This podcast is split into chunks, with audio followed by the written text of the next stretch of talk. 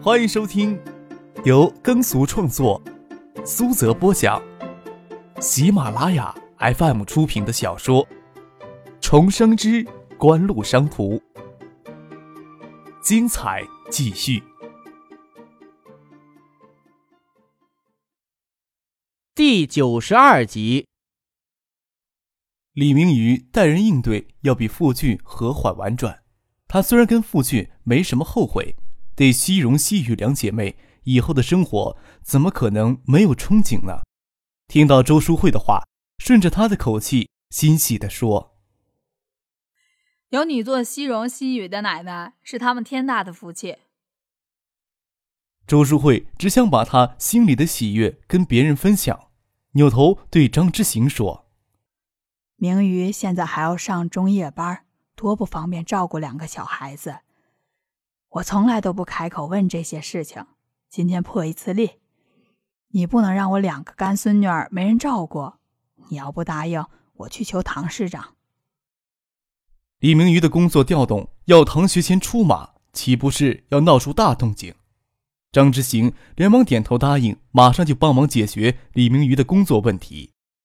开口问李明宇。希望从事什么样的工作？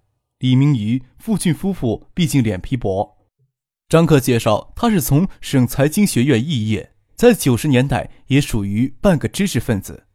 张志行只担心李明宇是普通的工人，有些工作不好安排。听说是因为家庭原因从省财经学院肄业，就说：“那行，我明天去问一下，选几个工作让你挑挑。”总要保管你满意。换一份舒适的工作，对普通人来说，可能是一辈子都做不成的事情。在周淑慧、张之行等人看来，不过是几句话的事情。李明宇慌乱而不掩饰内心的欣喜，忙说道：“不要这么劳烦张秘书长。西雨、西荣他奶奶的身体也不太好。傅俊现在给张克开车，我要上中班、夜班。”西雨、西荣就怕没人照顾，我要能在中药厂换成日班就好了。张克笑着说：“只是换长日班，岂不是显得我爸没什么能耐呀？让我爸先找几个工作，让你来挑吧。”傅俊言语不多，心里感激，也不善表达。他妻子李明瑜恐慌不安，推辞不敢劳烦张之行为他的事情大动干戈。却是顾建平从他的话里听出些东西来，笑着说：“张克现在有专车接送，可比他爸还要威风。”劝李明宇说：“你也不要推辞了，芷彤今天能开口说话，不晓得让大家多高兴。换工作的事情算不上多麻烦的事儿。”张克听顾建平说他有车接送的事情，笑着说。天气要热起来了，过一出门也不方便。唐伯伯在市里抓公车改革，顾姨总说要支持唐伯伯的工作。锦湖正好赶着有辆车多着，你要用车的话，随时通知锦湖就可以了。顾建平笑着说：“我就平时跟你妈逛逛街，你这么说，是心疼唐静吧？”妈，唐静娇嗔含羞，绝美的脸蛋染着淡淡的红晕。毕竟给常人拿她与张克的关系说事儿，承受能力也强了许多。拿眼睛瞄着张克，嘴里却说：“妈，你瞎说什么？”唐学谦缩减行政开支，手抓公车私用问题。春节以后，唐静也不得不乘用公交车往返市院与一中之间。天气冷的时候还好，天气渐渐热了，人穿衣服也单薄。在公交车上也难免会给别人占便宜。张克怕唐静吃亏，真想调部车接送唐静上下学。见顾建平这么说，他厚脸皮也不怕别人笑，顺着顾建平的口风就说：“那我就让锦湖司机班那边每天安排接送唐静上下学吧。顾姨要用车的话，自己解决吧。”顾建平笑着说：“大家看看，我就说吧。”张克总不能讨好我们这些中年妇女。大家哈哈大笑。唐静不甚娇羞，俏脸渗血似的红艳。谢婉晴的心思稍稍从梓潼身上收回来，看着唐静少女娇羞的模样，无论谁都会认为唐静与张克是天造地设的一对儿。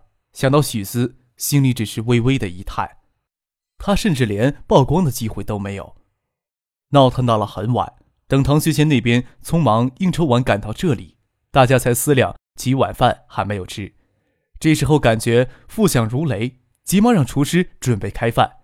用餐时，徐旭平在北京那边的会议结束，又打来电话想听芷彤的声音，大家都停下手，听着免提电话里徐旭平激动微颤的声音，无不在想：徐旭平也是有着普通人的情感。徐旭平明天就回省城，有些迫不及待的想看到芷彤了，他又不能随随便便的到海州来，就让周淑慧明天带着芷彤先回省城，还想见见西雨、西荣两个小姐妹。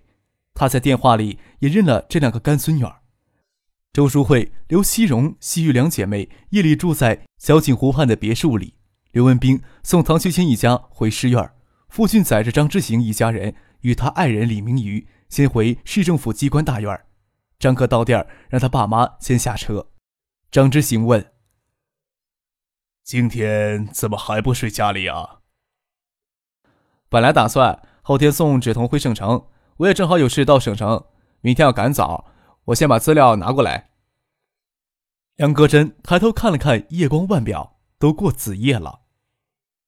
明天拿不行吗？明天心急忙慌的，说不定有什么事情给落下了呢。张克想到一件事，问道：“农机厂竞聘厂长的事情还有没有结果呢？”我们这里已经有了初步的结果了。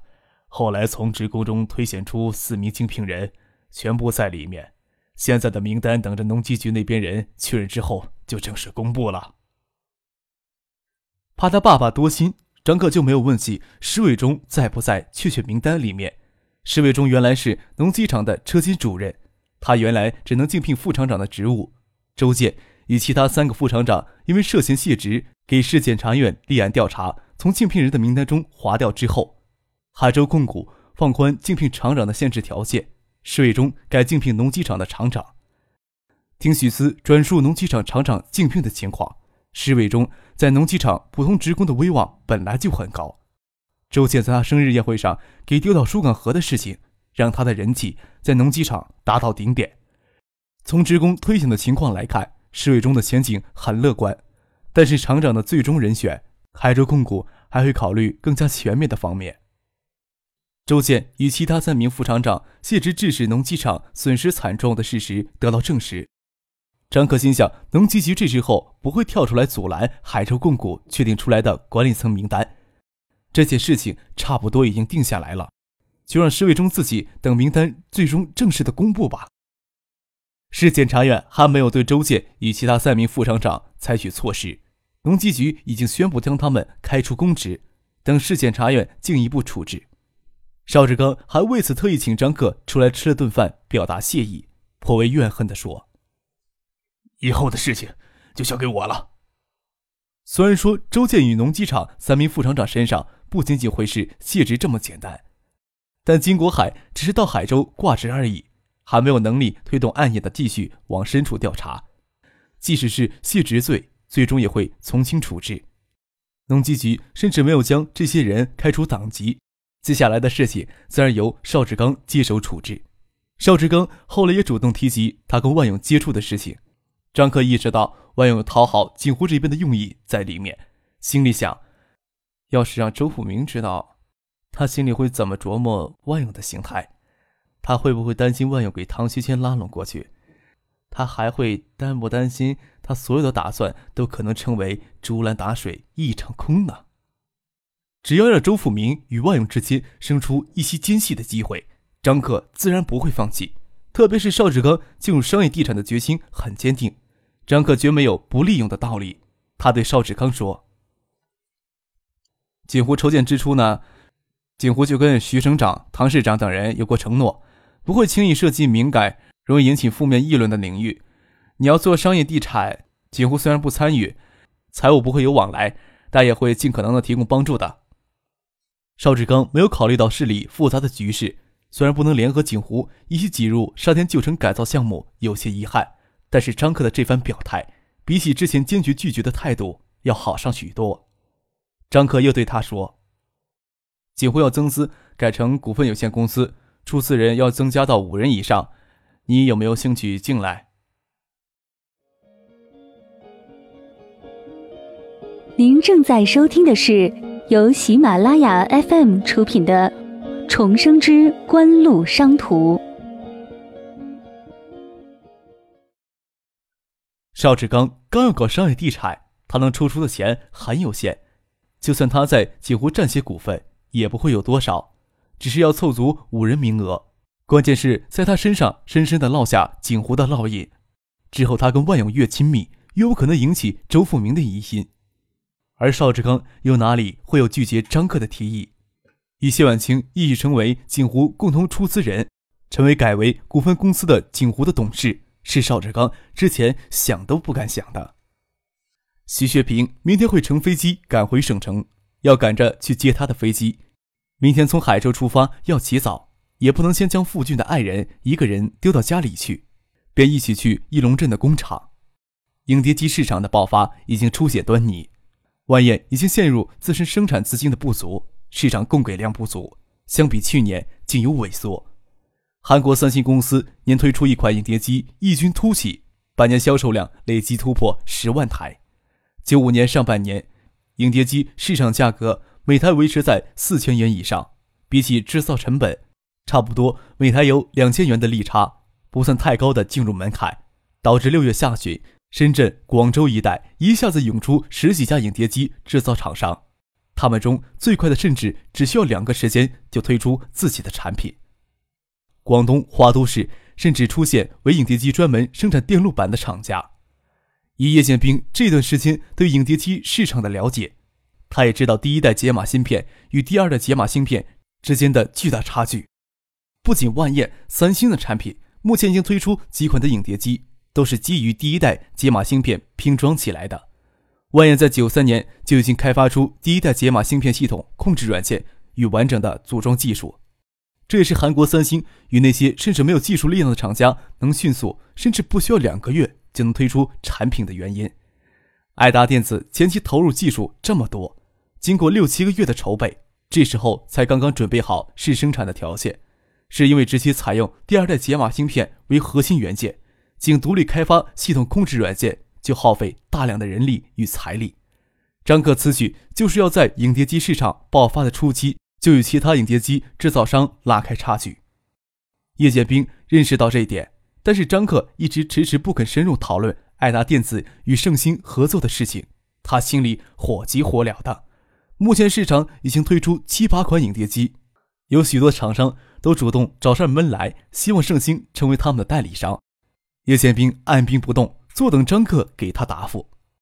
试生产的条件已经具备，最快下个月第一批产品就能问世。此时到了市场运作的时机。张克赶到义龙镇西首的爱达电子，进了工厂的大门，才给苏京东打电话：“是不是睡觉呢？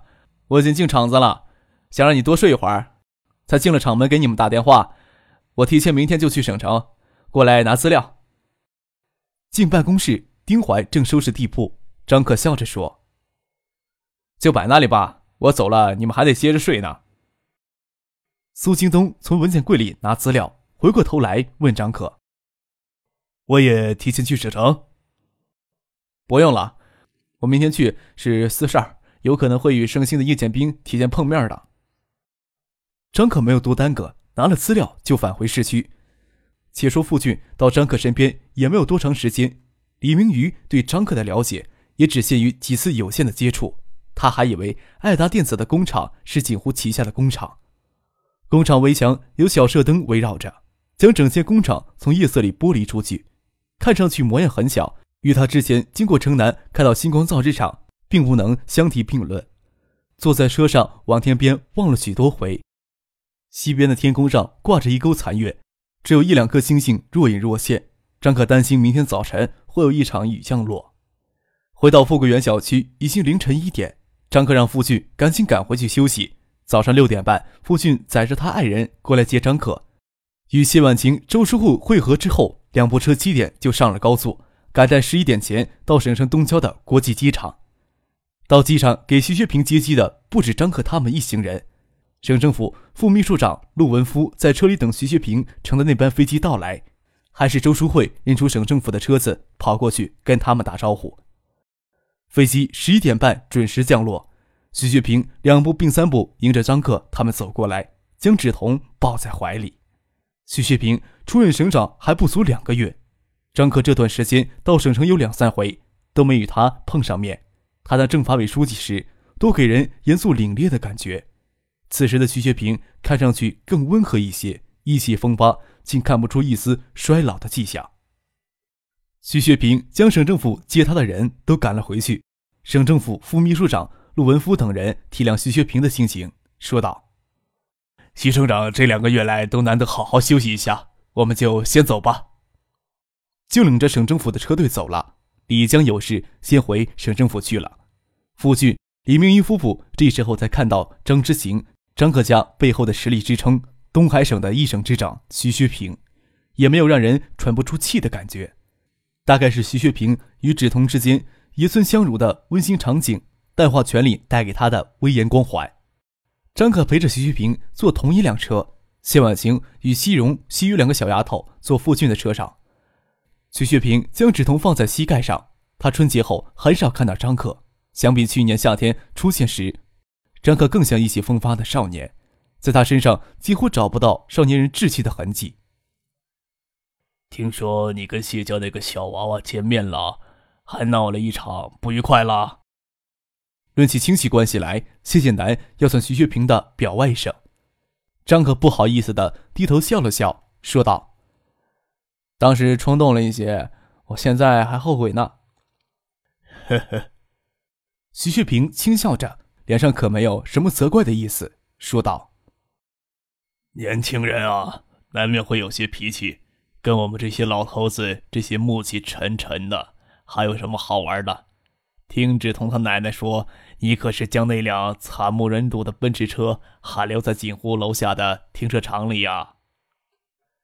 那是一时忘了收拾了。得了，你不要跟我打马虎眼了。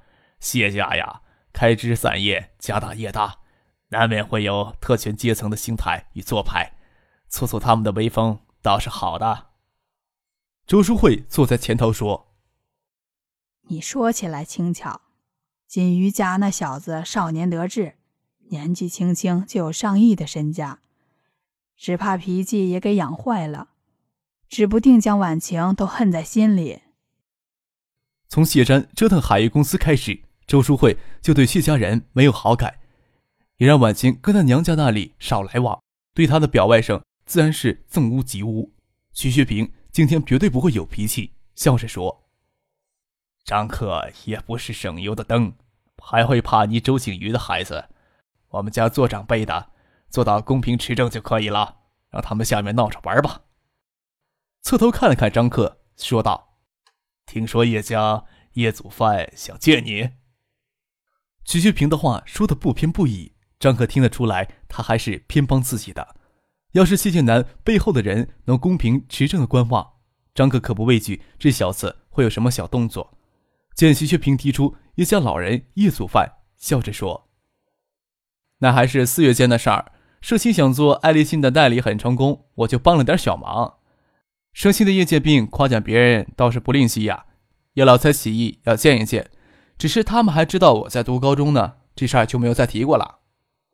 徐旭平又笑了起来，说道：“哼，叶祖范这个人深居简出的，我们这些人要见他都不容易啊。他煞有其事还要见个高中生，大概会有些抹不下面子。”